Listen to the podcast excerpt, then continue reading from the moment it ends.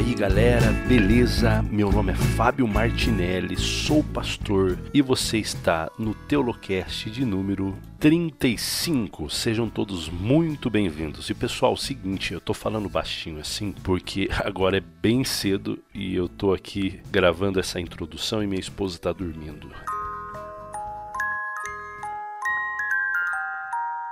Então eu tô falando baixinho para ela não se incomodar comigo e eu ter problemas no meu matrimônio, tá bom? Então, é, vamos lá.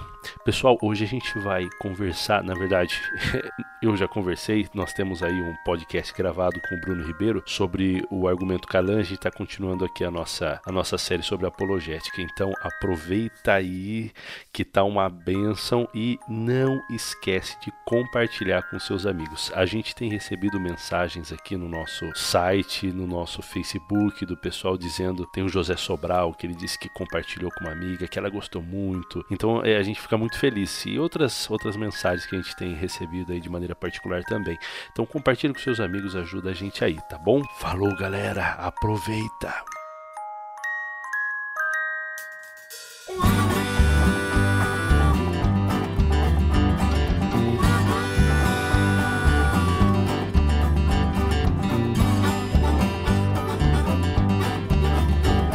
É isso aí, galera. Continuamos então aqui o nosso assunto, nosso papo que já faz um tempasso que a gente não conversa sobre isso, que é uma série muito bacana que a gente tá fazendo.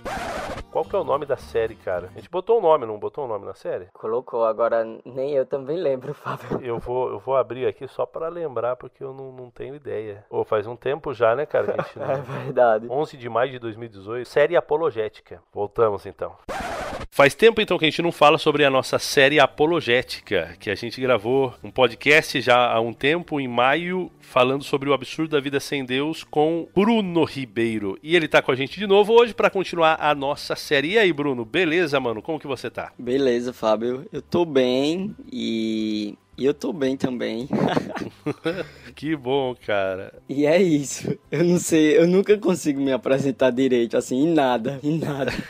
tá apresentado, cara. Mano, é o seguinte, a gente faz um tempo aí então que a gente começou essa nossa série, depois muitas coisas aconteceram na sua vida, na minha vida, onde a gente não conseguiu se juntar para gravar de novo, mas como somos brasileiros e não desistimos nunca, nós voltamos então com essa série de a, apologética, né, argumentos para a existência de Deus. E hoje, basicamente, porque da outra vez a gente é, não foi assim um argumento, né, para a existência de Deus. A gente tratou sobre o absurdo da vida sem Deus e de maneira bem filosófica, né, bem lógica também. A gente tratou é o que, que, que diferença ia fazer se Deus não existisse, né? Será que isso ia fazer alguma diferença no mundo? A gente ia viver a vida igual qualquer pessoa vive ou não? E se você não escutou ainda, é o Teolocast de número 28. Escuta lá que você vai gostar demais, tá muito legal esse Teolocast. Ô Bruno, e hoje a gente vai agora entrar propriamente dito em argumentos, né? E o primeiro argumento que a gente vai tratar vai ser o argumento Calam. Talvez bastante gente pode conhecer, né? Porque o William Lane Craig ele difundiu bastante esse, esse argumento. Tem até uns videozinhos de 6, 7 minutos na internet que você pode procurar aí no YouTube, que ele explica de maneira bem básica o que, que é esse argumento. Porque, assim, basicamente ele é feito de três premissas, né? Onde a gente vai tratar o, o assunto. Ele não é tão complexo, mas assim, quando você vai detalhar ele, você vê que a cabeça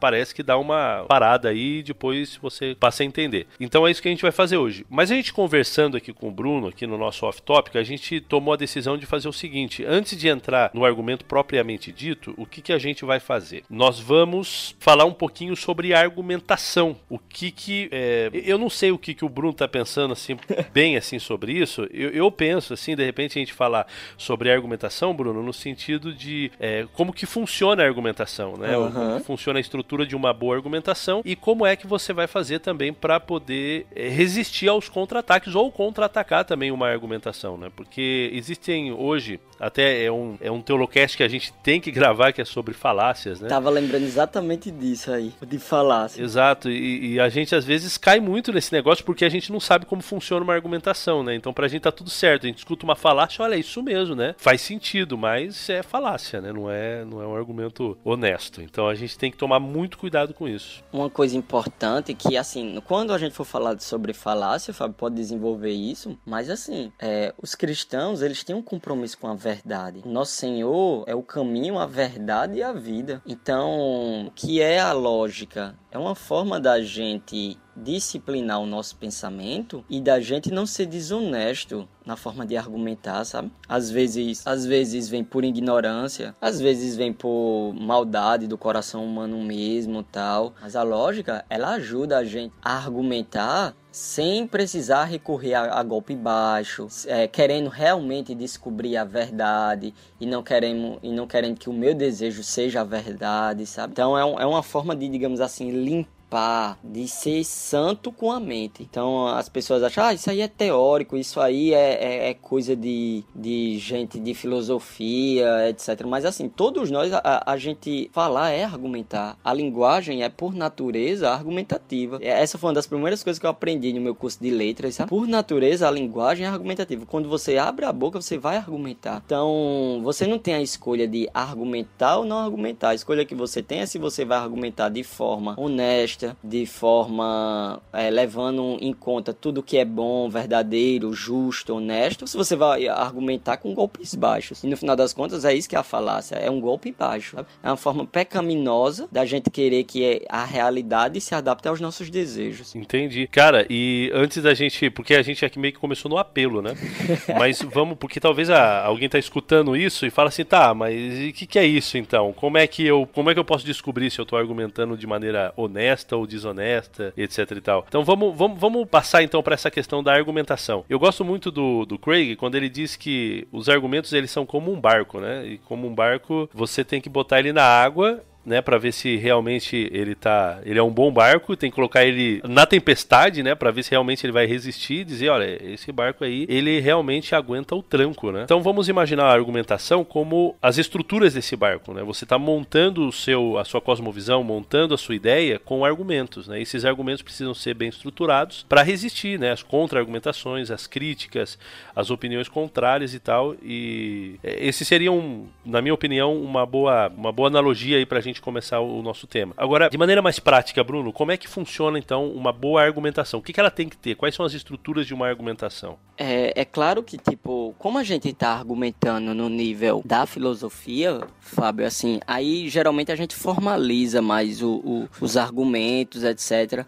Mas geralmente é, a gente sempre vai argumentar. Todo, se você é um acadêmico ou não acadêmico, você vai na feira e você vai argumentar para pedir para que se baixe o preço do um quilo de tomate ali que você tá comprando, enfim, você passa a vida argumentando. Como a gente tá num, num, debate filosófico, o que você faz na feira precisa ser formalizado, porque o, a filosofia dá muito valor à precisão, a clareza, com que você seja exato naquilo que você diz. É tanto que tem uma brincadeira. Uma vez o Dr. Mário Sérgio Cortella, ele, ele falou essa brincadeira, né, de uma tirinha que ele, que ele leu quando criança, que era assim, no primeiro, na primeira parte da tirinha, aí o rei pergunta à sentinela, né, que tá guardando o castelo, se aproxima algum inimigo? Aí na segunda tirinha, a sentinela responde, defina inimigo. Aí o rei, na terceira tirinha, olha pro leitor e diz, nunca deixe um filósofo guardar sua casa Porque é isso, assim, o filósofo, ele quer que as definições sejam claras, aquilo que você está dizendo seja exato, porque como ele quer argumentar de forma rigorosa, como ele quer, o objetivo dele é chegar à verdade, então ele precisa ter esse compromisso, sabe? Ele não pode dizer assim qualquer coisa vale como argumento. Ele precisa ter esse compromisso, que é um compromisso com a verdade. Então, por isso que o filósofo ele vai pegar o que a gente já faz na vida, no ônibus, na feira, na escola, é, em casa, quando você quer pedir dinheiro. O filósofo vai pegar o que você faz na vida e vai, digamos assim, vai formalizar isso, né? E aí, para se ter um bom argumento, é necessário duas coisas. Os filósofos, eles estudam e estudaram muito. Eu estudei uma, uma disciplina. É, eu estudei nos três cursos que eu fiz, né? Que é letras, comunicação e, e, e filosofia, eu, eu, tive que estudar disciplinas de argumentação, lógica, é, essas coisas aí, por isso que eu gostei, sabe? Mas existem, digamos assim, duas, duas coisas que um bom argumento tem que ter. Uma primeira coisa é que o argumento ele precisa ser válido, assim, ele precisa ser formalmente válido. E um argumento formalmente válido é quando aquilo que a gente argumenta, né? Porque geralmente a gente argumenta e o que a gente argumenta, a, os filósofos chamam de premissas, né? Então, quando eu digo todo homem é mortal, isso aí é uma premissa. Quando eu digo tudo que começa a existir tem uma causa, isso aí é uma premissa. Isso aí é algo que eu tô querendo argumentar para chegar numa conclusão. Então, quando eu junto duas premissas, dessas duas premissas vai sair uma conclusão. Eu vou tirar uma conclusão dessas duas. Então, quando eu digo assim, ó, todo homem é mortal, Sócrates é um homem. Dessas duas premissas, eu tiro a conclusão de que Sócrates é mortal. Eu não posso dizer que todo homem é mortal e que Sócrates é um homem e tirar daí a conclusão de que Sócrates não é mortal. Oxe, mas se todo homem é mortal e se Sócrates é um homem, se segue daí, logicamente, que Sócrates é mortal. Não, não tem como eu tirar uma conclusão diferente, sabe? Se, tipo, se eu tirar, por exemplo, vou dar um outro exemplo. Todo cidadão de João Pessoa é paraibano. Bruno é um cidadão de João Pessoa. Bruno é paraibano. Então, isso se segue, logicamente, das premissas. Se eu digo assim, todo cidadão de João Pessoa é paraibano, ó, eu tô dizendo que todo cidadão de João Pessoa é paraibano. E se eu digo que Bruno é um cidadão de João Pessoa, eu não posso concluir daí que, mas Bruno não é paraibano, gente. Mas todo cidadão de João Pessoa não é paraibano? Então, essa é uma, uma primeira coisa. Eu preciso ver se aquilo que. a conclusão que eu cheguei, ela se segue, logicamente, daquilo que eu argumentei. Se aquela argumentação sustenta a minha conclusão. Então, esse é um, um primeiro aspecto do argumento. É, Para dar um, um, um exemplo assim, Fábio, tipo, do contrário, né? A gente ainda vai gravar sobre falácia, mas se eu chego para uma pessoa e digo assim, a opinião de fulano de tal sobre biologia ela, ela é errada porque ele é criacionista. Isso aí eu tenho uma falha de raciocínio, porque o fato do cara ser criacionista não se segue daí que a opinião dele sobre biologia está errada, porque aí você está atacando a pessoa e não o argumento. E essa conclusão que você tirou não se segue da sua premissa. Fulano é criacionista, logo a opinião dele sobre biologia não serve para nada. Não, você, você não tem que atacar a pessoa. Você tem que atacar o que ele disse sobre biologia. A gente sabe se fulano de tal, o que ele disse é válido ou inválido, não por ele ser criacionista, adventista, presbiteriano, bater, não por ele ser essas coisas, mas pelo que ele falou. A gente tem que ver o que ele falou e não quem ele é. Legal que você está falando sobre uma parada filosófica, né, que é estudada em filosofia, só que acontece de maneira absurda dentro do nosso dia a dia dia, né? Então quando a gente tá conversando, né, um com o outro e tal, e não sei o que, e de repente fala assim: "Ah, o fulano, ele ele falou isso, isso, isso". Ah, realmente, mas quem é esse fulano? Você conhece a vida desse cara aí? Não, esse cara, então a gente a gente acaba, tipo, são os argumentos desonestos que a gente acaba usando, né? E como cristãos é muito pecado fazer isso, né?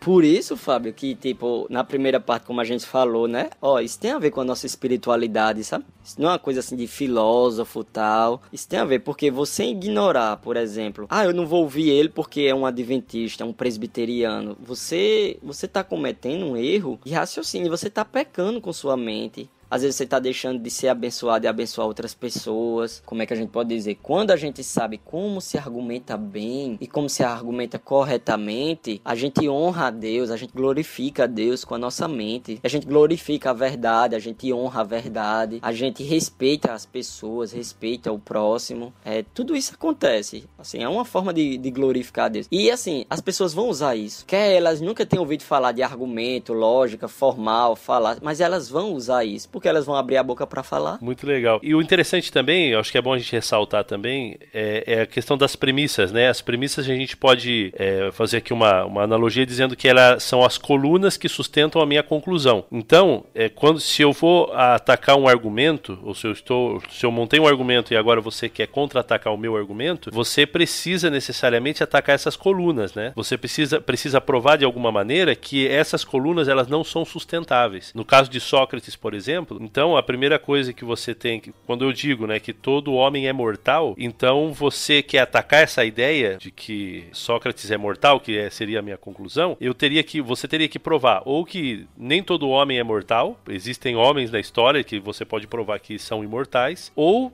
você vai ter que provar ou atacar de repente que Sócrates na verdade não era um homem, né? Por isso ele não pode ser mortal também, né? Ele é um mito, sei lá, alguma coisa assim. Então, as formas de atacar uma de maneira honesta, né? Uma, uma premissa, não atacar a pessoa, mas atacar realmente a, a argumentação em si. Isso, e tipo, esses passos, né, esses pontos de um argumento que levam à conclusão, é quando um argumento, porque são duas partes, né? Tem uma formal, tem outra da solidez do argumento, né? Então, formalmente, eu, eu analiso o argumento do ponto de vista lógico. E eu vejo, peraí, essa conclusão se seguiu dessa, desses passos, porque o passo 1, um, todos os homens são mortais. O passo 2, Sócrates é, é, homem. Logo, o passo 3, Sócrates é mortal. Então, se saber essa conclusão, se seguir dessas duas premissas, esse é um primeiro ponto, né? Então, isso aí é, é analisar a validade do argumento. E depois, eu preciso analisar a solidez do argumento, porque eu posso apresentar um argumento que é válido, mas que é falso, porque a, as premissas são falsas. Por exemplo, todo pessoense, todo pessoense é branco. Bruno é pessoense, logo Bruno é é branco. Do ponto de vista da lógica, da forma desse argumento, ele está correto. Mas do ponto de vista da solidez, ou seja, quando eu vou todo pessoa em ser branco, ele é falso essa afirmação, porque tem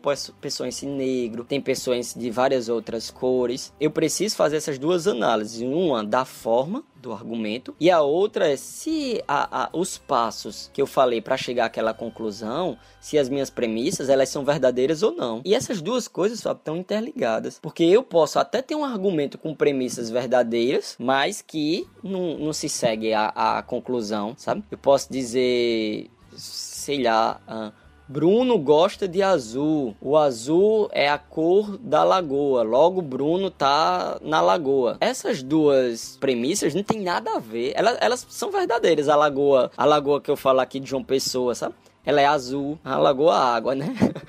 a... Você realmente gosta de azul? Eu gosto de azul, mas Então você tipo... gosta de lagoa. Aham. uhum. Mas assim, dessas duas afirmações, não se segue a conclusão, ainda que elas sejam verdadeiras. Mas não se segue, por quê? Porque do ponto de vista formal, faltou algo aí para conectar essas duas premissas para chegar à conclusão. Tipo, uma não tem nada a ver com a outra, é tanto que qualquer pessoa escutar isso e fala, o que é que tem a ver? Tem nada a ver uma coisa com a outra aí. Ainda que seja verdade, mas não tem nada a ver. Então é por isso que tem esses dois lados do argumento, né? E um, uma última coisa eu acho, Fábio, assim, para falar sobre argumento, que as pessoas geralmente confundem é o seguinte: a premissa, ela não precisa ser 100% verdadeira para você ter um bom argumento, sabe? Tipo, tem gente que acha que os argumentos em favor da existência de Deus ou eles são 100% verdadeiros, ou então eles não prestam para nada, não servem. Mas nenhum argumento na filosofia é assim, nenhum. Então, às vezes as pessoas exigem de um argumento em favor da existência de Deus algo que não existe na realidade. Exige um padrão que é insuperável, ou seja, quando você apresenta o argumento que a gente vai apresentar, né? Tudo que começa a existir tem uma causa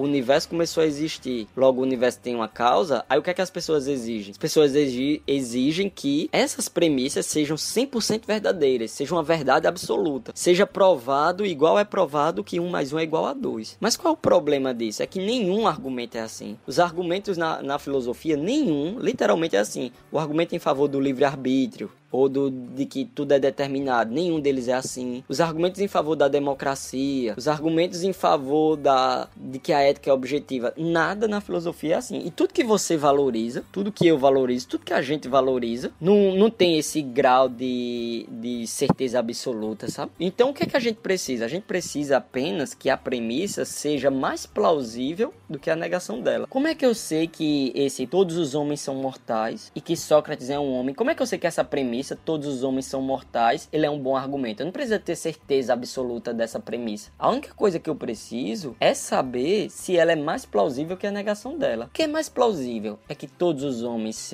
é, são mortais ou que todos os homens não são mortais? Que é mais plausível dessas duas coisas? Aí o outro, Sócrates é homem. Eu não preciso ter 100% de certeza nisso aí, provar isso de uma vez por todas, não. A única coisa que eu preciso é saber, peraí, o que é mais plausível? É que Sócrates seja um homem ou que Sócrates seja um ET? O que é mais plausível dessas duas coisas? Então, é disso é, é, isso que eu preciso, saber o que é mais plausível e não de uma verdade definitiva, assim, absoluta, incorrigível, sabe? Esse tipo de coisa. Legal. Então, quando você diz que, por exemplo, a premissa ela não precisa ser verdadeira, você não está querendo dizer com isso que ela é mentirosa, mas você está querendo dizer que é você não consegue provar de maneira absoluta ela. Seria isso, né? Isso. Uhum, porque a, a, maioria das coisas na vida da gente a gente não consegue provar de, de, maneira absoluta. Ainda que sejam verdades, e são verdades. Por exemplo, é, o mundo não é uma projeção da minha mente. Aí o cara diz, me prove isso de maneira absoluta. Eu não sei provar de maneira absoluta, não. Eu posso oferecer até bons argumentos. Agora, uh, me prove que você não tá numa Matrix. Tipo, eu, eu fico rindo de, disso, sabe?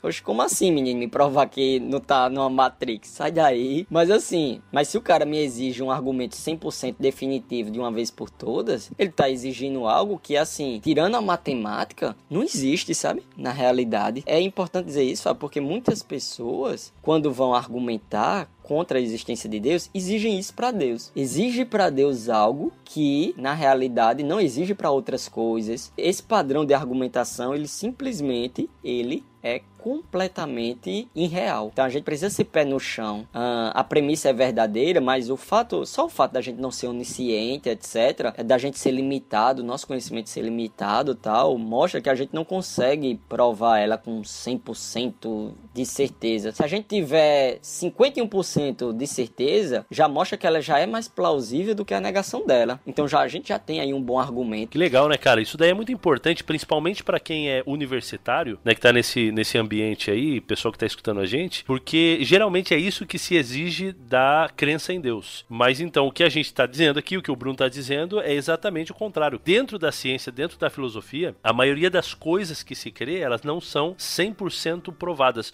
O doutor Rodrigo Silva, ele trata desse assunto, ele fala um pouco sobre axioma, não sei se você já leu ou escutou ele falando alguma coisa do tipo, né, que ele diz, por, ele usa o exemplo, por exemplo, de um axioma que é a, são as linhas paralelas, né? Linhas paralelas é uma linha que vai uma do lado da outra e elas nunca nunca se cruzam. Só que eu não consigo provar, né? Porque se elas nunca se cruzam, eu teria que ter uma linha do tamanho do infinito e provar que em nenhum momento, infinitamente, elas vão se elas vão se cruzar. Só que como a gente não tem isso, a gente acredita nisso por, por lógica, né? Então é assim, é assim que é. Mas provar não consegue, a gente não consegue provar mesmo não. O que não quer dizer assim que a gente aceita as coisas de forma irracional, sabe? Não quer dizer nada disso, assim. Ah, então eu vou aceitar qualquer coisa. Não. Você tem que ter boas razões para aceitar aquilo que aceita.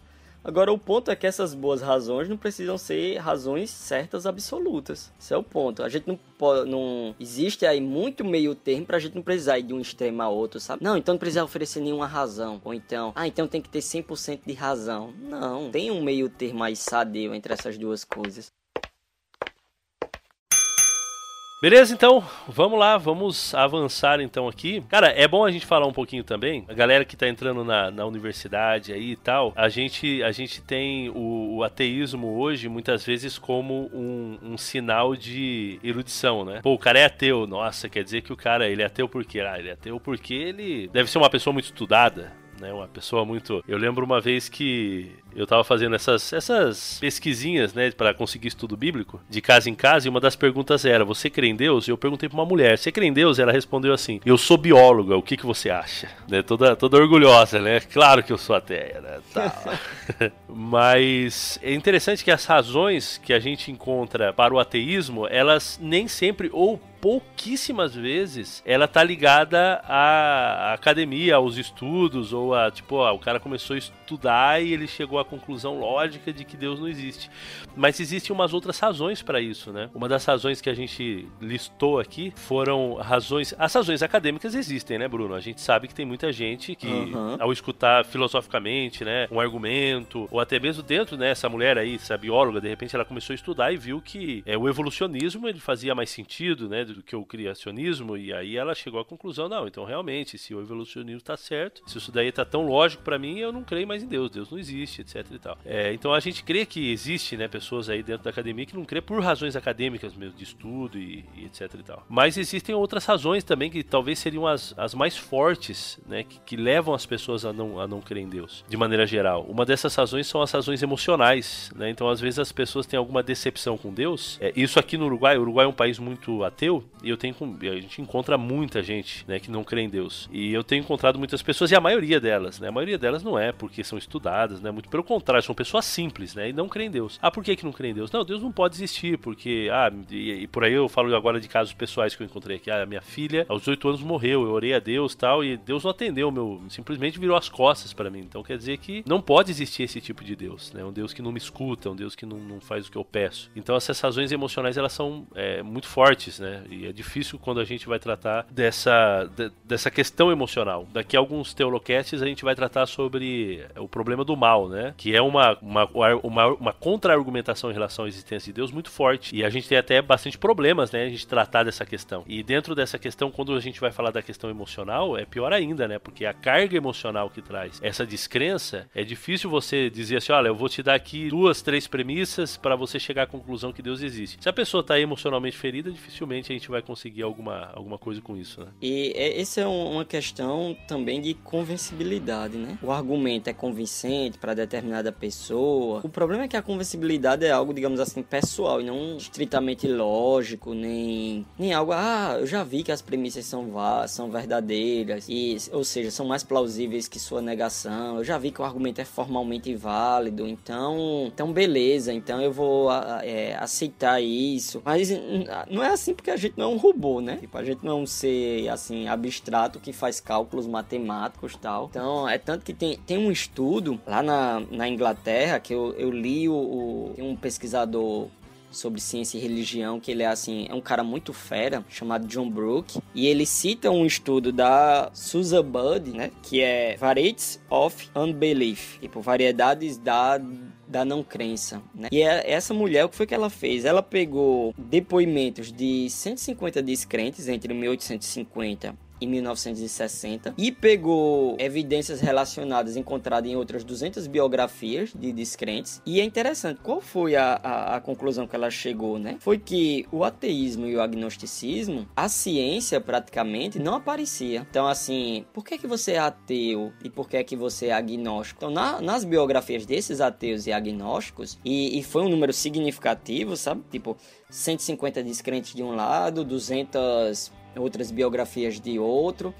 Então, eles não diziam, ah, por causa da ciência, etc. A ciência raramente aparecia. Agora, o que é que aparecia? Aparecia que o pessoal tinha uma resistência ao, ao Deus bíblico, o pessoal não concordava com um certo, é, uma posição conservadora que as religião, a religião cristã tinha. Então, assim, existia um, uma outra coisa. Agora, tem uma outra pesquisa também que, que é significativa, Fábio. Assim, quando você vai para os descrentes e, e para os ateus, você pergunta a ele, é, você vê na, nas biografias dele, né? Por exemplo, Darwin, em momento nenhum foi, por exemplo, a ciência, por exemplo, a teoria da evolução. Não foi a teoria da evolução que tirou a fé dele. Ele deixa isso muito claro. Quem tirou a fé dele foi a, a morte da filha dele, que ele sofreu muito vendo a morte da filha dele. Isso aí foi que transformou ele num agnóstico, sabe? Porque ele, ele teve problema. Como é que um Deus permite esse tipo de sofrimento aqui? Porque, assim, para ele, com o, o Asa Gray e outros biólogos da época, a existência de Deus e a teoria da evolução era tranquilo na cabeça dele, sabe? Mas a morte da filha de Darwin aí tocou no nervo, entendeu? Aí o cara teve uma. Aí foi quando o cara teve uma crise, uma crise braba de espiritualidade. Da mesma forma, o, o Marcelo Gleiser, sabe? Que é o esse grande. É um grande físico brasileiro tal.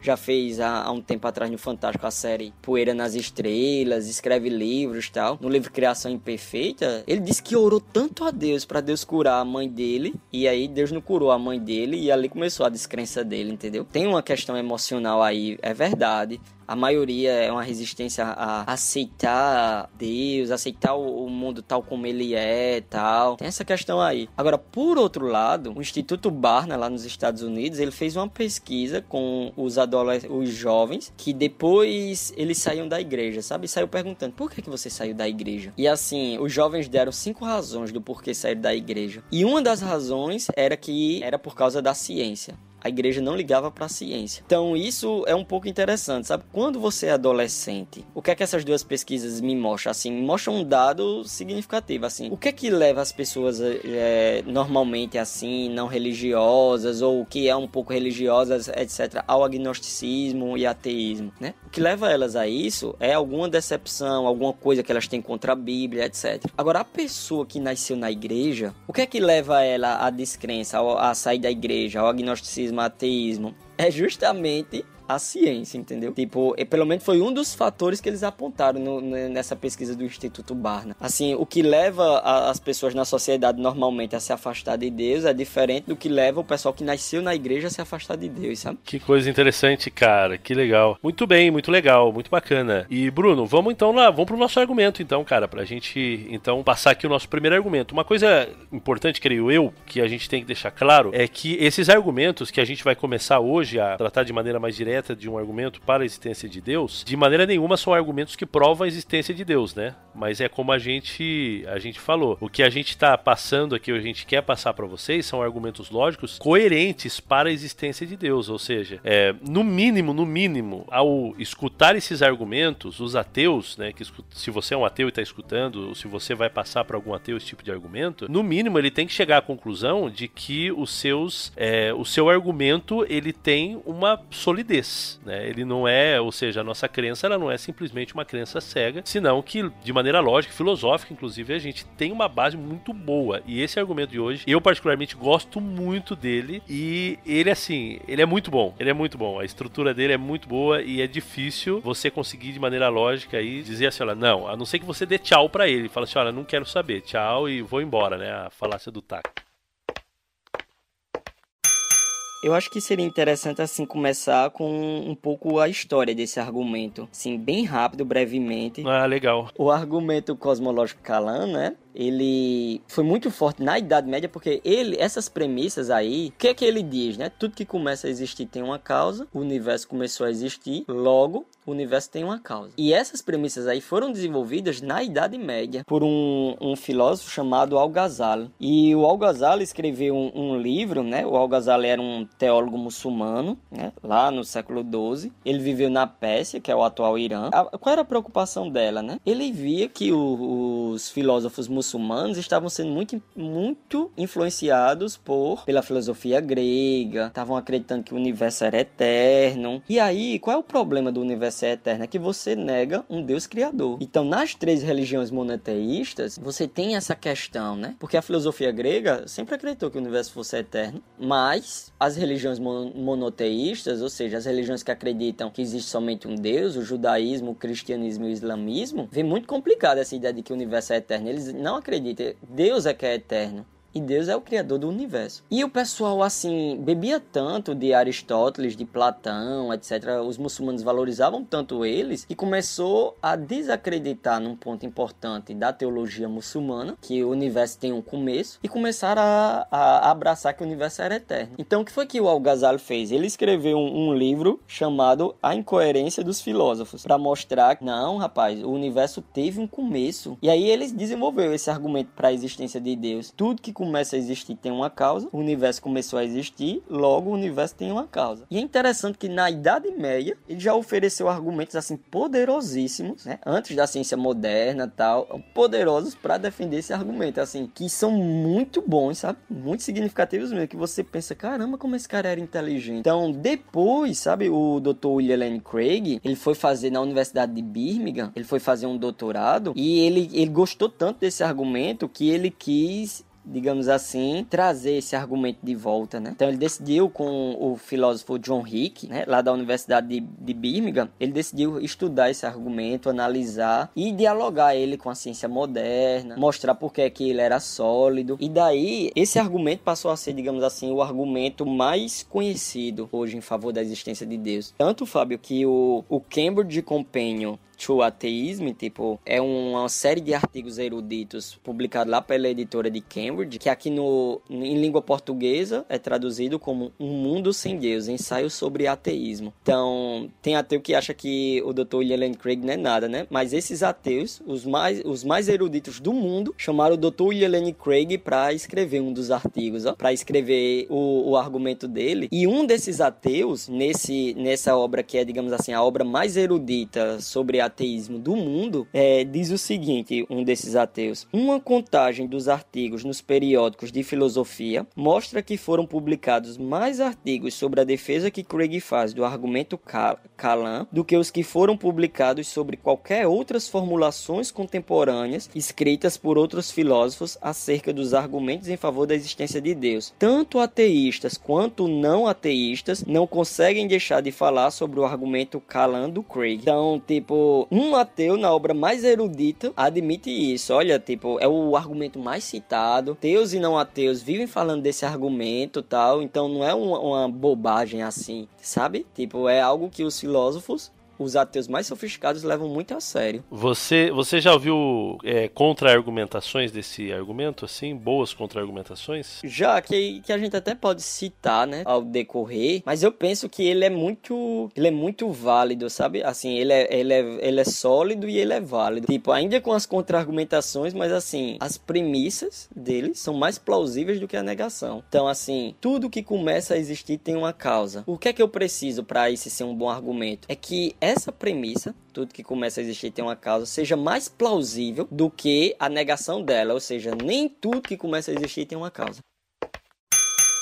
Vamos dar uma geral então. Como que é o argumento, a estrutura, o esqueleto dele, bem básico? É, é, é, ele é fácil de memorizar e você consegue facilmente memorizar as premissas dele, né? Premissa número um diz que tudo que começa a existir tem uma causa. Essa é a premissa número um. Aí a premissa número dois diz: o universo começou a existir. Aí dessas duas premissas se segue a terceira, logicamente. O universo tem uma causa. Por que é que, de um ponto de vista da formal, ele é um argumento válido? Ele é um argumento válido porque a conclusão se segue dessas duas premissas. A gente não pode dizer assim: olha, tudo que começa a existir tem uma causa e o universo começou a existir mas o universo não tem uma causa. Não, gente, se tudo que começa a existir tem uma causa, o universo não é exceção, não. Se tudo que começa a existir tem uma causa, e se o universo começou a existir, não tem para onde correr. Se segue necessariamente que o universo tem uma causa. Então, do ponto de vista formal, esse argumento é sólido. É sólido, não, perdão, é válido. Que a solidez tem a ver com se a premissa é verdadeira. O que a gente tem que agora saber é, mas as premissas, elas são verdadeiras? Elas são mais plausíveis que as sua negação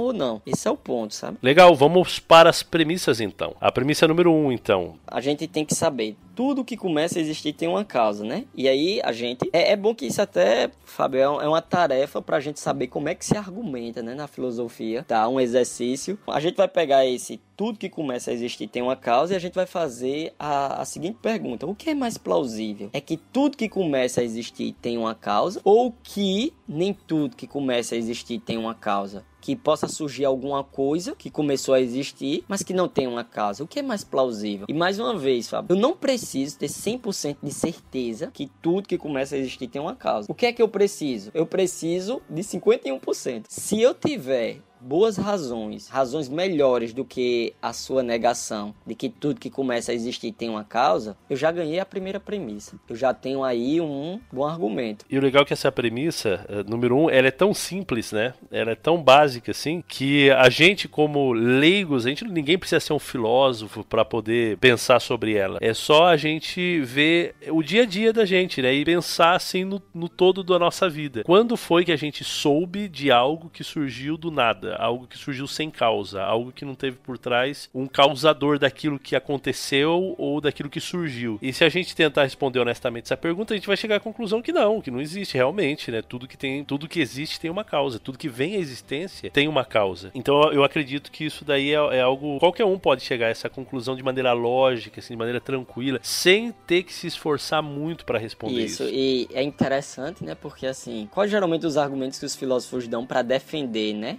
E que o Dr. Craig deu, o Algazal deu, que os filósofos deu para afirmar que tudo que começa a existir tem uma causa, né? Um, um primeiro argumento é assim, é, algo não pode surgir do nada, algo não pode vir a existir a partir do nada, porque algo que vem a existir, primeiro é bom que a gente defina nada, né? Que é assim, o Marcelo Gleiser e o Carl Sagan e outros filósofos, muitas vezes, quando eles definem nada, eles não estão falando do nada do argumento cosmológico, eles estão falando do nada nada, do nada lá da, das ciências da teoria quântica tal, e o nada é um vácuo de energia, etc. Mas aí já não é nada. É, já tem alguma coisa, sabe? E alguma coisa surgir daí, ela não surgiu do nada, sabe? Ela surgiu de um campo vácuo. O nada na filosofia, como uma negativa como é que eu posso dizer? Uma total ausência de qualquer coisa. É uma negação metafísica de tudo. Por exemplo, é, é, eu gosto da definição de Aristóteles. O nada é aquilo com que as pedras sonham. O nada é uma negação metafísica completa. O nada é o nada mesmo. Ah, mas tem esse pontinho, então já não é nada. Então, algo não pode surgir a partir dessa negação metafísica completa. Algo não pode surgir a partir daquilo com que as pedras sonham. Esse é o nada. E você acreditar, sinceramente, que uma coisa surge do nada, o Dr. Craig até tira essa brincadeira, é pior do que mágica. Por quê? Porque na mágica você tem o, o, o, mágico, você tem a cartola e ele tira um coelho. Ele não tira do nada. Você pelo menos tem a mágica e tem a cartola. Mas acreditar que algo passou a vir a existir a partir do nada é, é pior do que mágica, porque você não tem nada e de repente algo passa a vir a existir. Então é uma negação metafísica completa, assim, é, é, é bem racional. É uma fé invejável. É uma fé invejável. É, é, engraçado, Fábio, porque assim, uma vez disseram que o grande filósofo David Hume negou essa premissa, sabe? Disseram a ele: David Hume, é verdade que você disse que alguma coisa passou a existir a partir do nada, uh, veio a existir a partir do nada, né? Escreveram isso pra ele porque tiraram a conclusão de um livro dele, aí, aí chegaram e perguntaram ele, né?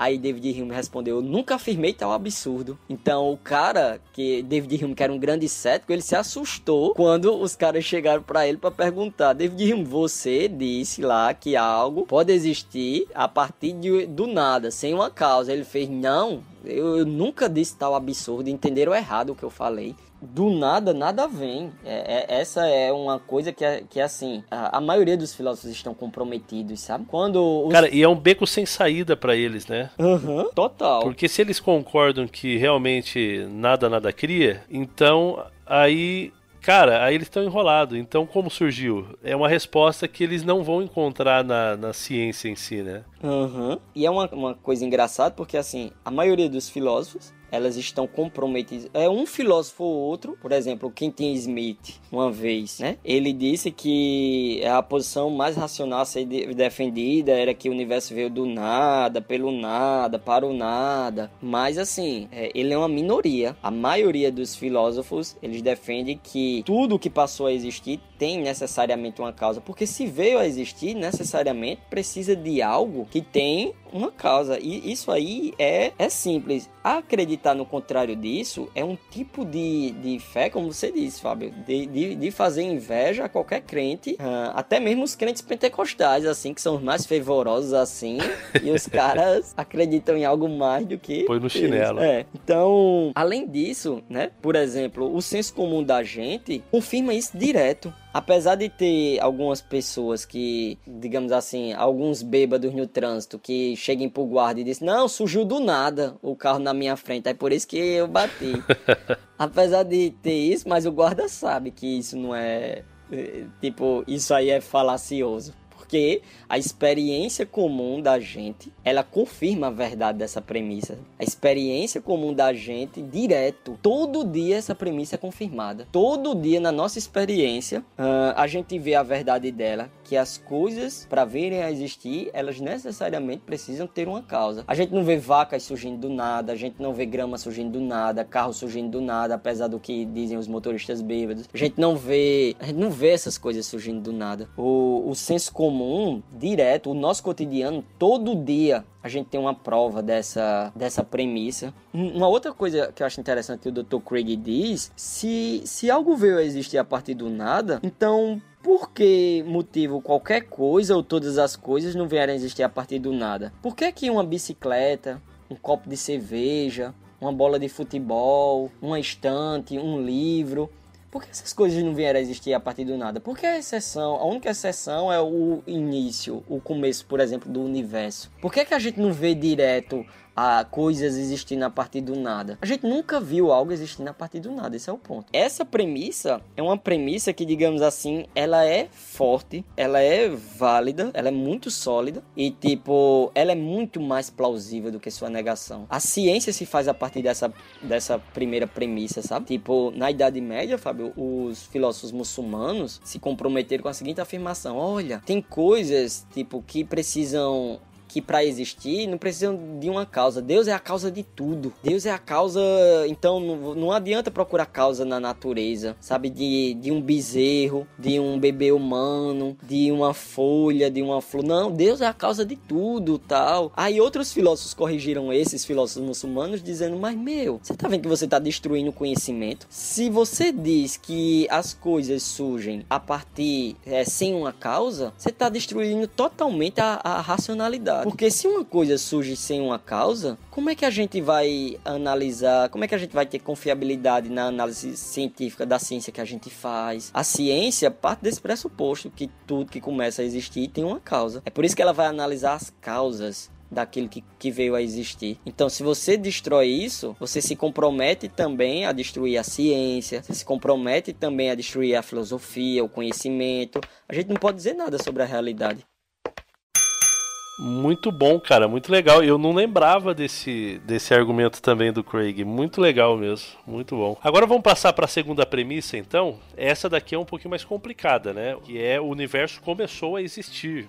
E aí, Bruno? É, essa primeira premissa né, de que tudo que começou a existir tem uma causa, até grandes céticos como David Hume aceita, né? A segunda premissa geralmente é que, digamos assim, é a mais polêmica do argumento. O universo começou a existir. Porque como era que os ateus resolviam, né, contra-argumentavam esse, esse argumento antes do século XX, né? Eles diziam o seguinte, olha, é verdade que tudo que começou a existir tem uma causa, mas o universo não começou a existir. O universo é eterno. O universo sempre existiu. Até no no século XX você vê ateus defendendo isso. Por exemplo, Bertrand Russell uma vez disse: oh, o universo simplesmente está aí, isso é tudo. Outros filósofos como é, cientistas, Carl Sagan. Carl Sagan começa a série dele Cosmos dizendo: o cosmo é tudo que existe, existiu, existirá. Em outras palavras, está dizendo que o cosmo é eterno. Quando surgiu para se ter uma ideia, a teoria do Big Bang, quem deu esse nome à teoria foi o Fred Hoyle. Quem era o Fred Hoyle? Era um cosmólogo ateu. Quando o George Lamatrier ele criou a teoria do Big Bang, foi um padre, foi um padre que criou a teoria do Big Bang. Então, quando ele criou, o que é que o Hoyle pensou? Cara, essa teoria aí não, o universo precisa ser eterno. Necessariamente, o universo precisa ser eterno. Porque os caras já se tocavam a implicação que tem. Peraí, se tudo que começa a existir tem uma causa, e se o universo começou a existir, você não consegue, você não pode fugir da conclusão. O universo tem uma causa. Então, o, o Fred Hoyle disse: ah, ah, quer dizer que foi assim, de repente explodiu e foi um Big Bang. Então, até o nome Big Bang era uma chacota pro argumento do Lamatrier de que o universo surgiu uh, a partir de. O universo surgiu em algum ponto do espaço-tempo. Então, a partir de alguma singularidade física, digamos assim, essa premissa é a premissa mais polêmica, porque o que está envolvido aí é complicado. Assim, os ateus não, não, não abraçam ela, porque se abraçar, eles não podem fugir da conclusão. Acabou-se o ateísmo, né? Agora, o que a gente tem que saber, Fábio, é o seguinte: o que, é que a gente pode dizer para afirmar que essa premissa, o universo começou a existir, é mais plausível do que a negação dela? Isto é, é mais plausível do que o universo não começou a existir o universo sempre existiu. Aí é, existem dois argumentos filosóficos e dois argumentos científicos que podem ser usados para a gente pensar no porquê o universo começou a existir, porque essa ideia é mais plausível do que a negação dela. Então, um primeiro argumento, a gente poderia dizer o seguinte: não pode haver um número infinito de coisas. Então, qual, qual é o ponto aqui, né? Isso aí é um ponto do que o Al-Ghazali defendia, né? Antes de falar isso, a gente tem que conhecer uma, uma, uma distinção entre infinito potencial e infinito real. O infinito potencial é, é o que? É potencialmente infinito, ou seja, algo tem a possibilidade, a potência, possibilidade de ser infinito. Mas no mundo real, no mundo prático, no mundo do, do dia a dia, não existe. Né? Eu vou, vou dar um exemplo bem claro que eu quero dizer, né? Meu pai, né? uma vez ele tava me botando para dormir quando eu era pirralho. Aí eu perguntei, ele na rede me balançando, eu perguntei, é, pai, qual é o maior número que existe? Aí ele disse, mil, vá dormir. Aí eu perguntei a ele, mas se eu é, somar um? Aí ele fez mil e um. Aí eu fiz, ah, então mil não é o maior número que existe. Aí ele fez, ah, Bruno, se você continuar assim não vai acabar nunca. E essa é a ideia do, do infinito potencial, entendeu? Não acaba nunca é infinito. Só que qual é o problema? Né? E os matemáticos compreendem isso completamente, é, sabe? Tem áreas da matemática que desenvolvem essa ideia de, do infinito. Mas qual é o problema? O problema é que na vida real, no nosso universo, isso é uma ideia teórica, sabe? Que, que até tem aplicações isso, mas, mas não dá para chegar. Você não consegue comportar no, no mundo real o infinito e você não consegue comportar por, por uma questão muito simples, porque é infinito, sabe? É interessante isso, isso, Fábio, porque assim, é, tem um argumento né? Que é interessante para a gente ver como no mundo real o, o, infinito ele é uma ideia teórica, ele é uma ideia potencial, ele é uma ideia mental e não é uma ideia real tem um, uma coisa que é interessante. Tem um, um, filósofo grego chamado Zenão. Toda vez que eu falo o, o, argumento desse filósofo, um argumento desse filósofo, as pessoas se assustam, dizem assim: Isso é um absurdo. E é mesmo, o argumento do cara é um absurdo, apesar de ser lógico, sabe? Que é o seguinte: esse Zenão ele desenvolveu a seguinte ideia: Imagina que tu vai atravessar um estádio. E aí, antes de chegar no outro lado do estádio, tu precisa chegar na metade. Mas antes de chegar na metade do estádio, tu precisa chegar na metade da metade. E antes de chegar nessa outra na metade da metade, tu precisa chegar na metade da metade da metade. E assim tu pode ir dividindo por dois. E aí, o que foi que Zenão falou? Então assim, antes de eu tô numa sala, tô de um lado da parede, antes de eu chegar do outro lado da parede, né? É óbvio, eu preciso passar pela metade. Antes de chegar nessa metade, eu preciso passar entre a metade, entre essa metade e onde eu tô. E antes de chegar a essa segunda metade, eu preciso passar por uma terceira metade e assim. E o que foi que Zenão pensou, né? Zenão pensou o seguinte: rapaz, se eu sair dividindo a metade, dividindo por dois e por dois e por dois e por dois e por dois, nunca tem fim esse troço. Essa coisa nunca tem fim. Então, para eu chegar do outro lado do estádio ou para eu chegar do outro lado do quarto, eu preciso atravessar um infinito. Só que para eu atravessar um infinito, eu nunca vou conseguir chegar do outro lado. Nunca. Então, aí qual foi a conclusão que Zenão chegou? O paradoxo de Zenão é que o movimento é uma ilusão. Só que aí você olha para Zenão e faz: "Oxe, que loucura danada, porque eu atravesso o estádio, eu atravesso um quarto, eu, eu atravesso isso. Então Zenão tá errado. E Zenão realmente tá errado. Por quê? Porque o infinito é uma ideia da mente. A ideia de Zenão era uma ideia mental, mas ela não era uma ideia real. E a prova disso, a gente refuta Zenão toda vez que a gente atravessa um quarto, por exemplo. Aí você pergunta assim, sim, mas qual é a importância disso para o, o argumento aí, né? Para a verdade dessa primeira premissa? É que se o universo fosse eterno, ele seria infinito lá para trás. E se ele fosse infinito lá para trás, o hoje nunca chegaria. Porque antes de chegar ao hoje, você precisaria passar por um infinito número de dias, você precisaria passar pelo infinito número de tempo, mas isso é impossível, você não consegue atravessar o infinito. Você imagina, Fábio, o cara que vem contando assim, menos 10, menos 9, menos 5, menos 4, menos 3, menos 2, menos 1. Ufa, eu vim contando desde o infinito, aí cheguei agora no zero. Aí você olha pro cara e diz, não, meu amigo, você teve que começar em algum tempo, você teve que começar em algum número, porque se você tivesse contado desde o infinito, infinito, o infinito é justamente isso. Não tem Você fim. não teria é, chegado. Não, não, teria chegado. Se tivesse um, um número de tempo atrás da gente que fosse infinito, o hoje nunca teria chegado. O fato de o hoje ter chegado é uma prova de que para trás não tem um número infinito de dias, entendeu? Cara, você é um gênio, cara. Que eu, cara, eu quebrei muita cabeça de encontrar uma maneira clara de ensinar esse negócio aí. Porque eu compreendia, mas não conseguia ensinar. Inclusive agora eu vou, eu vou passar esse Teolocast para minha esposa escutar, cara, porque cara, eu gastei muito tempo com ela e eu não consegui ensinar esse treco para ela. Em outras palavras, Bruno, você acreditar no universo infinito e acreditar no presente, no hoje ao mesmo tempo, né, no universo infinito pro passado e no hoje ao mesmo tempo, é você tem que acreditar em dizer não, né, cara? Aham. Uhum.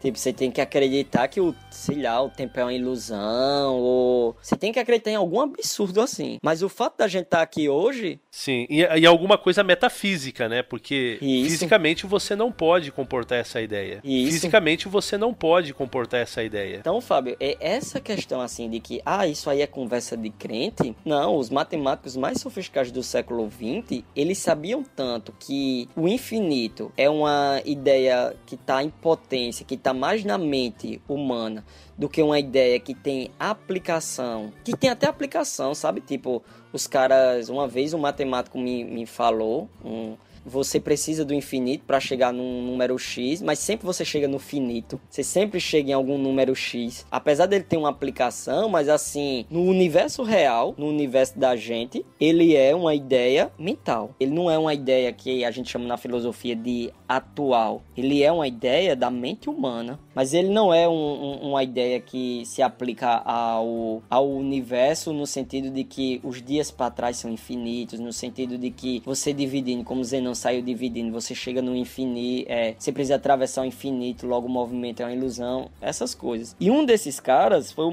o grande matemático alemão David Hilbert. E o que foi que o, o Hilbert fez? Fez a metáfora do, do hotel de Hilbert. Ele criou uma história. Ele disse assim: Olha, imagina com um número infinito de quartos. Então, esse hotel, para ver que, tipo, no mundo real, no mundo da vida, no mundo concreto, você não consegue comportar ele. Ele só se sustenta como uma ideia mental. Então, aí o Hilbert falou: Imagina lá um hotel e nesse hotel tem um número infinito de quartos e todos os quartos estão ocupados. Só que aí chega um, um cara lá, né? Chega um alguém na recepção e o hóspede diz: Eu quero um quarto. Aí você diz: É, senhor, mas assim, todos os quartos estão ocupados. Aí o hóspede vai dizer: Sim, mas não tem um número infinito de quartos? Se tem um número infinito de quartos, então tem um quarto para mim. Aí a mulher pensa, logicamente, e fez: É, realmente isso é claro, né? Então o que é que ela faz? Ela passa a pessoa do quarto 1 pro quarto 2, a pessoa do quarto 2 pro quarto 3 e assim até o infinito. Aí surge um quarto. Então, olha como é interessante. Antes do hóspede chegar, tinha um número infinito. Todos estavam ocupados. Depois que o hóspede chegou, você ainda tinha o me... e entrou no quarto, né?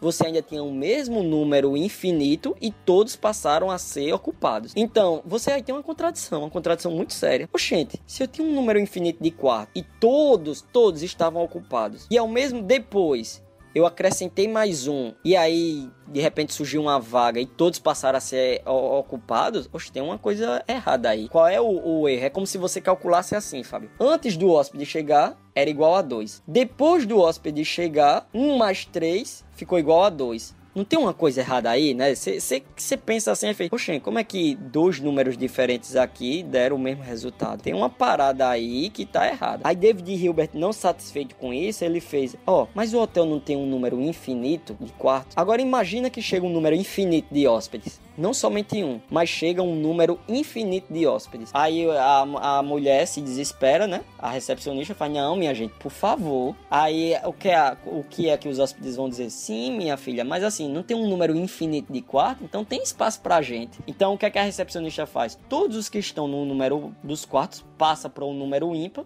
e os quartos de número par ficam todos vazios. E aí ela comporta o número infinito de pessoas que chegou. Aí perceba, o que é que agora que você tem? Um número infinito de quartos todos ocupados. Ou seja, você fez uma terceira operação com números diferentes, mas chegou ao mesmo resultado. Na primeira vez eu somei 1 mais 1, deu 2. Aí na segunda vez, eu tô fazendo analogia, né? Eu somei 1 mais 3, aí deu 2. Aí na quarta vez eu somei 1 mais 4, aí deu 2. Não tem uma coisa errada aí? Tem uma contradição aí, contradição muito séria. Porque antes do primeiro hóspede chegar, você já tinha um número infinito de quartos e você já tinha todos ocupados. Depois que um hóspede chegou, você teve, e ele entrou num quarto, você teve um número infinito de quartos e todos ocupados. Ou seja, dois resultados diferentes para a mesma operação. E no terceira vez você botou um número infinito de pessoas, porque tinha um número infinito de quartos, e todos estavam ocupados antes dessas pessoas entrarem e agora todos estão ocupados depois dessas pessoas entrarem. Ou seja, você tem uma contradição aí. É por isso que o infinito é uma ideia da mente Não é uma ideia que tem uma aplicação, que tem uma concretude no nosso mundo real. Uhum. Legal, legal. Cara, eu consegui entender mais ou menos pelo menos, porque assim, cara, eu vou ser sincero, eu já li eu acho que umas 10 vezes este esse hotel de Hilbert que o Craig ele coloca, e eu li não só do Craig, eu procurei na internet também alguns tipos de explicação. Cara, não dá, não dá. Quando você tá trabalhando com o infinito, eu, eu, eu desisti do hotel de Hilbert. Eu falei assim, não, isso aqui não é para mim, não. Mas, mas sabe por quê, Fábio? É porque ele vai contra o nosso senso comum, entendeu? Porque ele é tão absurdo, tão absurdo, que você diz, mas isso não tem uma aplicação. Mas é isso mesmo, não tem uma aplicação no nosso mundo concreto, entendeu? No nosso mundo real, ela é uma ideia da mente. O hotel de Hilbert, é, ele é absurdo. Aí você diz, é, eu não tô conseguindo entender. Porque se você entendesse, Fábio, seria como você entender a bola quadrada de, de Kiko. Kiko vive pedindo a professor Girafales uma bola, uma bola quadrada. Mas tenta imaginar aí uma bola quadrada. Você não consegue imaginar uma bola quadrada, porque ou é redondo ou é quadrado. Sim, se é quadrada, não é bola. É, se é quadrado, não é bola. Aí, tipo, tenta imaginar um solteiro casado. Tem ou é solteiro ou é casado. No dia que você conseguir entender, é porque você não entendeu o que é que tem aí, o que é que tem aí no. Como é que a gente pode dizer? O que tem aí em jogo, entendeu? O hotel de Hilbert é a mesma coisa. Ele é absurdo mesmo. A, a questão que, que Hilbert quis demonstrar é: é absurdo você pensar que no mundo real comporta o infinito. Por quê? Porque o, o, o hotel mostra isso é uma ideia tão absurda, tão absurda, tão absurda, que você, mas meu Deus, que coisa absurda. É isso mesmo. É você pensar na bola quadrada de, de Kiko, você aceitar isso. Não, legal, legal, show de bola. Agora eu entendi pelo menos a aplicação, né? Eu não entendi toda a conta aí, mas tudo bem. É, até porque não tem como entender a conta, né? Essa é a ideia. Uhum. Mas tem uma outra ideia que eu acho mais significativa, que é a do dominó. Que a do dominó é mais ou menos o seguinte, Fábio. Imagina que tem um número infinito de, de dominós. Um número infinito de trás lá para trás. Você tem um número infinito de dominós. E imagina que alguém, esse, esses do, dominós vêm caindo, porque é um número infinito, então desde toda a infinidade, tipo, ele vem caindo. Uma peça vem derrubando a outra. E imagine que tem uma peça de dominó na minha mão. Assim, que tem uma peça de dominó que eu tô perto dela. Só que aí o que é que acontece? Quando é que chegaria nessa peça de dominó que eu tô perto dela, que eu tô olhando para ela? Se desde o infinito os dominós vêm derrubando um ao outro nunca chegaria nela. Por quê? Porque antes de chegar nessa peça de dominó, teria que atravessar o infinito. E o infinito não tem fim. Então, antes de chegar nessa pedra de dominó que eu tô olhando para ela, ela teria atravessar um infin, uma infinidade de peças de dominó. Mas se ela chegou nessa peça de dominó que eu tô olhando para ela, é porque ela não atravessou uma infinidade de peças de dominó. Porque entre essa peça de dominó e aquilo tem uma infinidade de, de, de outras peças de dominó. Então, a ideia a ideia é essa, tipo, antes do infinito chegar aqui, você tinha que ter um infinito lá para trás de peças de dominó. O fato de ter chegado aqui é porque lá para trás não tinha um infinito de peças de dominó, tinha um finito. Mesma coisa a gente pode dizer com o tempo. O fato da gente ter chegado no hoje, lá para trás teve um começo. É finito lá para trás, porque se lá para trás fosse infinito, seria uma contradição dizer, ah, mas eu cheguei aqui no hoje. Porque para mim chegar no hoje precisa atravessar o infinito. E como é que isso é possível? Sim. Ou você abraça Zenão, ou você uhum. fica da coerência. Mas eu acho que ficou claro, né, Bruno? Eu acho que é, o universo começou a existir. É, eu acho que depois de todas essas ideias, se o cara falar assim, não, é, o universo é infinito, ele sempre esteve aí, cara, tem que. Outra vez, tem que ter muita fé, né? Tem que ter muita fé e, e, e também tem que Cara, não sei, o cara tem que fazer um, uma ginástica assim mental muito grande para acreditar e explicar, né, por que que é. Ou ele simplesmente fala, não, é porque é, né, sem nenhum argumento, é assim, né? Aí a gente vai ter que imputar de novo a fé a essa pessoa, né, e não um argumento muito lógico. E, e mais assim, tipo, geralmente os, os ateus gostam de dizer que existe um conflito entre ciência e religião, etc. Mas assim, a ciência contemporânea, a física contemporânea, né? A astrofísica aceita muito bem essas afirmações. Para eles, o universo teve um começo no tempo. Então, grandes físicos como Paul Davis têm declarações significativas afirmando isso. O Big Bang, ele é uma teoria da expansão do universo e é uma teoria da expansão do universo que pressupõe que o universo tem um começo. as leis da termodinâmica são leis que pressupõem que o universo tem um, um, um começo, sabe? Então, o que a gente tem mais de sofisticado na ciência hoje pressupõe que o universo teve um começo. E aí é, é interessante, porque assim, a gente joga satélites no, no espaço, a gente faz uma série de coisas com essa pressuposição, entendeu? Com a pressuposição de que essas teorias da expansão do universo, a do Big Bang, elas estão corretas, na pressuposição de que o que os astrofísicos estão dizendo estão corretos, então a gente manda sondas para o espaço, a gente manda satélite, a gente tem o GPS, a gente tem TV por assinatura. Tudo isso funciona nessa pressuposição. Qual pressuposição de que o universo está se expandindo numa velocidade x. Para ele se expandir é porque ele teve um começo, uma singularidade cósmica, ele teve um começo e de que a gente sabe calcular isso tão bem, mas tão bem, mas tão bem que a gente consegue mandar coisas para o espaço e essas coisas ficam lá até hoje e a gente controla essas coisas sabe? Tudo nessa pressuposição. Então, a, a ciência contemporânea abraça essa ideia que o universo teve um começo. Se você quiser ir contra essa ideia, você tem que ir contra que a astrofísica contemporânea abraça, entendeu? Bruno, mas assim, ó, então, se tudo que existe tem uma causa, e se o universo, como a gente viu, começou a existir, e qual é a conclusão lógica, então, que a gente chega nisso?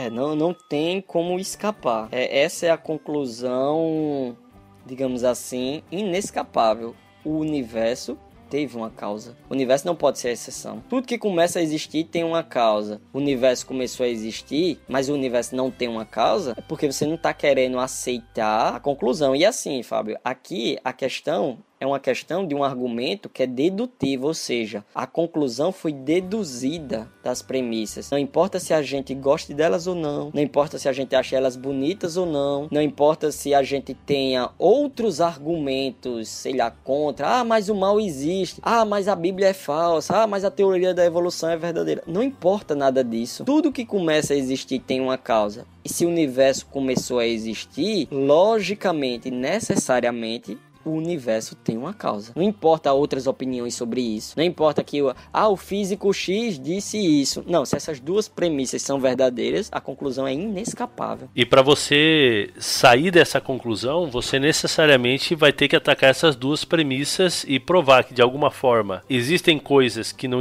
que não tem causa, né? E que o universo vai ser uma, uma dessas coisas, ou que o universo é eterno. E como a gente já viu, seria um absurdo chegar a, essa, a essas. pensar diferente dessas duas premissas, né? Isso. E, e mais assim, né? Tipo, é claro que é, tem pessoas que são imunes a qualquer tipo de argumento, né? Por exemplo, é, tem gente que acredita que a Terra é plana. É, não, você me deu esses argumentos aí, mas para mim a Terra é plana. Tem gente que acredita, sei lá, no, no nas coisas mais absurdas, acreditar nas duas premissas, mas negar a conclusão, é um absurdo desse tipo. É como acreditar que a Terra é plana, que, sei lá, os dinossauros nunca existiram, que nesse tipo de coisa, porque não tem como escapar, é porque você tem uma resistência aí emocional ou de outro nível. Mas essas duas afirmações se seguem lógico necessariamente, né? A, a conclusão segue lógico necessariamente dessas duas premissas. Agora tem gente que diz assim: "Mas com isso você não provou o Deus da Bíblia?" Ou então, o Deus da Bíblia também tem uma causa. Quer dizer, as pessoas confundem as coisas, porque assim, ó, a primeira premissa diz que tudo que começa a existir tem uma causa. Não diz que tudo que existe tem uma causa. Essa é uma diferença importante. Tipo, existe uma diferença entre tudo que começa a existir tem uma causa, porque se começou a existir, é claro que tem alguma coisa que causou aquele que começou a existir. E tem uma diferença de dizer que tudo tem uma causa. A primeira premissa não está afirmando que tudo tem uma causa. Está afirmando tudo que começa a existir tem uma causa. Existe uma diferença entre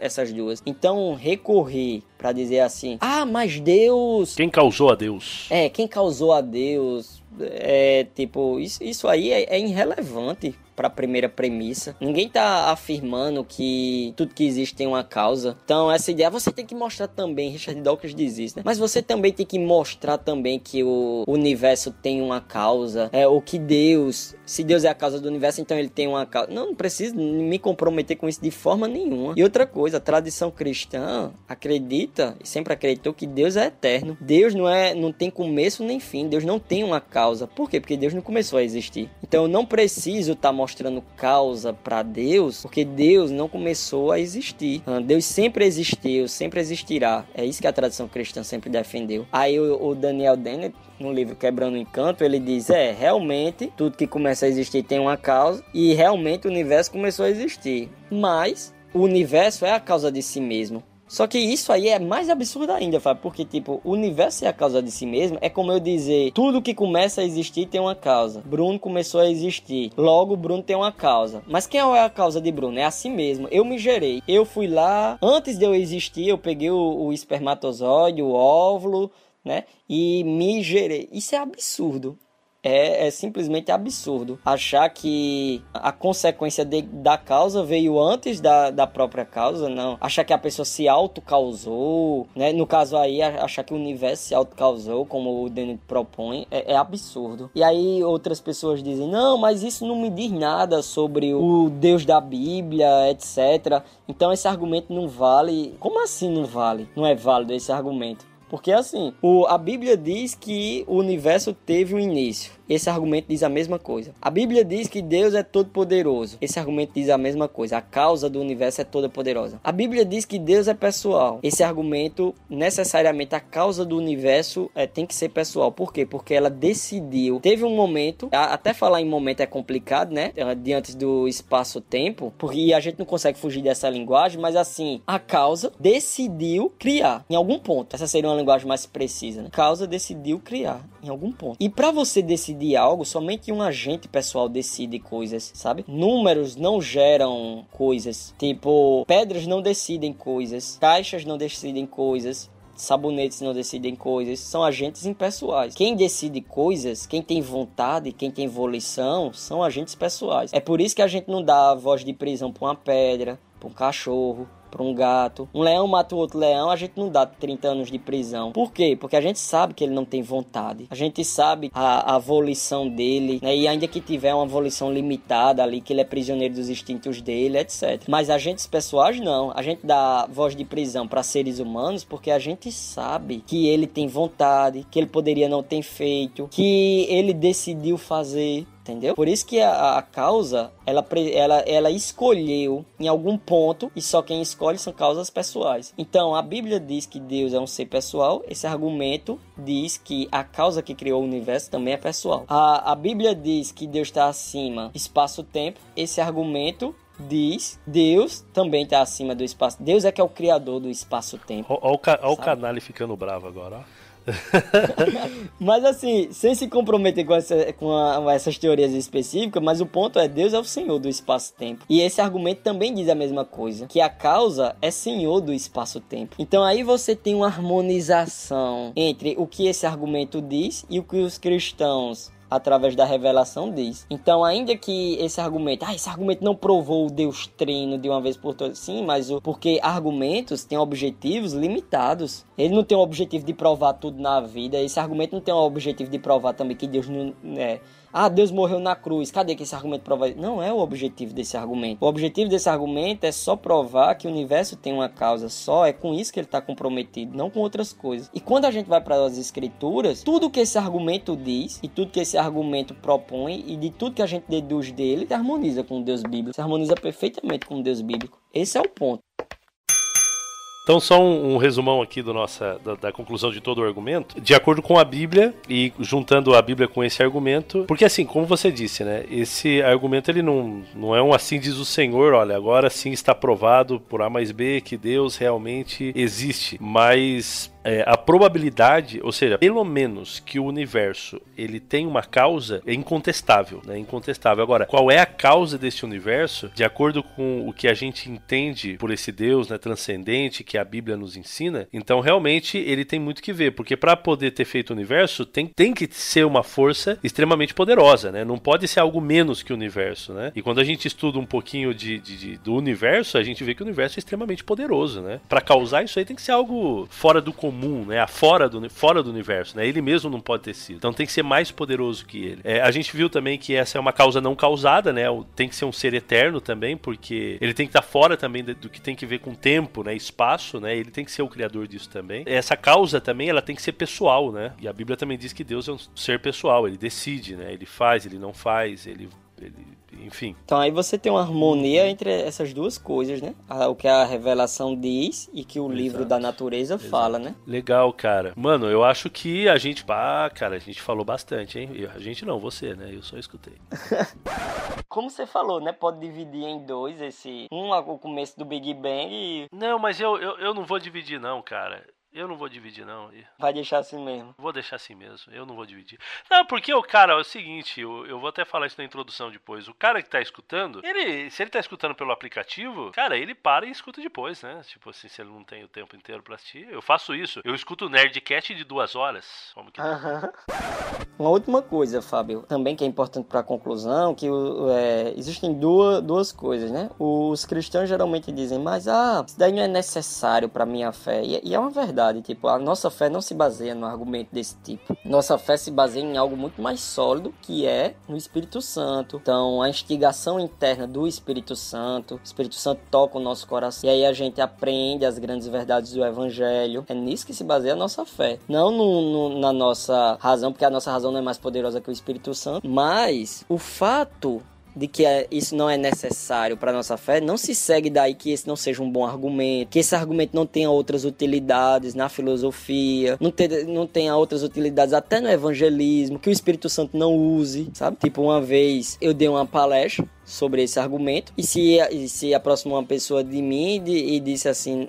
Olha, Bruno, essa segunda premissa, eu pensei muito nela. Agora eu vou levar esse negócio de Deus mais a sério. Tipo, depois que ouviu esse argumento, teve outras pessoas, o Dr. Craig conta vários exemplos de outras pessoas que, assim, elas ouviram esse argumento e disseram, rapaz, eu vou, eu vou levar esse negócio de Deus a sério. É essa pessoa, né, que disse isso, passou a frequentar nossas reuniões cristãs, tal, lá, lá na UFPB. É, outras pessoas ao redor do mundo, a mesma coisa, nas universidades da Alemanha, da Suécia, o Dr. Craig fala, ouviram o argumento Calan, e aí, não, eu, eu vejo que esse negócio de Deus é sério, eu quero um estudo. Então o Espírito Santo usa isso. Tipo, ah, mas eu não preciso. Beleza, mas tem outras pessoas que podem ser chamadas por causa disso. O Espírito Santo pode fazer disso uma ponte. Então é egoísmo pensar de porque eu não preciso, eu não me importo mais. Eu não, eu não quero saber. Ninguém precisa. Não, o mundo não gira em torno de você. É como diz o apóstolo Paulo lá em, em Romanos, uh, capítulo 14. A gente não vive para si mesmo. Uh, eu não tenho problemas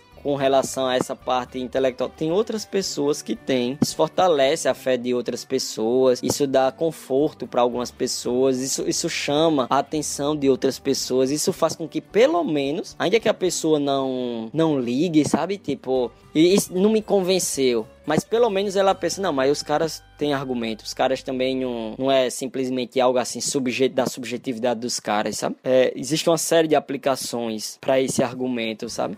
Que envolve questões de evangelização, contato pessoal, enfim, na, na expansão do reino de Deus. Muito bom, mano. Muito bom, muito legal. Cara, e que Deus te abençoe muito aí, viu? Você é uma bênção para esse nosso podcast. É, eu acho que a gente conseguiu é, explicar bem, assim, você... Cara, você abriu minha mente para muita coisa aí que eu ainda não consegui entender. Porque, realmente, né, filosofia... Na, na, verdade, não só filosofia, né? A verdade, né? A verdade, ela é um, é um negócio que deve ser buscado de maneira bem, bem profunda. Tem até um, uma frase dentro de um texto, um, te um parágrafo, né? Dentro de um texto que eu li essa semana, que eu gostei bastante, eu gostaria de lê-la. Eu até publiquei um camarada chamado Thomas Duke. Ele diz o seguinte: ele disse, a verdade não pode ser adquirida passivamente. Em contraste, adquirir a verdade requer uma mente ativa, uma mente que tanto busca informação como está comprometida a avaliá-la racionalmente. Obter a verdade também requer uma mente disciplinada, uma mente que não aceita contradições e que analisa velhos pressupostos frente a novas informações. Então, se o nosso objetivo é alcançar a verdade, a gente tem que colocar a nossa mente para trabalhar, a gente tem que pensar, a gente tem que avançar aí, porque do contrário a gente vai continuar sendo medíocre na nossa, na nossa religião, medíocre nos nossos pensamentos e a gente tem que se esforçar. E crescer dói, né? E